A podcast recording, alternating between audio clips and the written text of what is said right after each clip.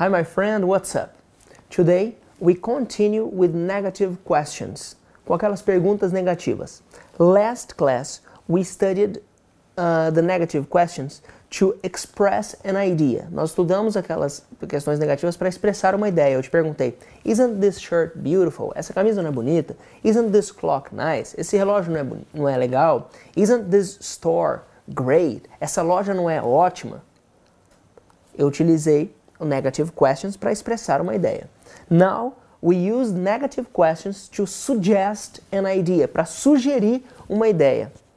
Example: You are at a store, você está numa loja e o seu amigo está experimentando uma t-shirt, uma camiseta.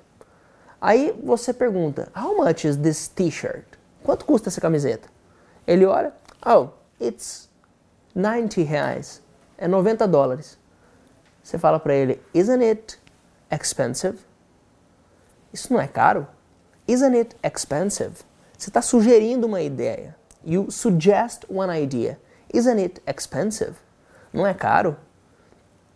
Or you, your friend is wearing a t-shirt, está vestindo uma camiseta que é super yellow, que é super amarela.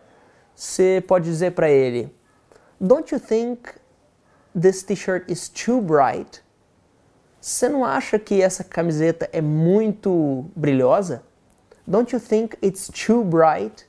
Você não acha que é muito brilhosa? Or uh, your friend comes to you, seu amigo chega para você e fala: Hey, let's travel in December. Vamos viajar em dezembro? Você diz para ele: It would be great. Seria ótimo, don't you think? Você não acha? Esse don't you think no final, you are suggesting an idea. Você está sugerindo uma ideia. Do you understand? Se você não entender, no problem. Go back in the video and repeat the video. Or write your questions. Ou escreva suas perguntas. It's a pleasure to answer to your questions. É um prazer responder às suas perguntas. Alright? Thank you very much. I'm Felipe Gibi. See you next class.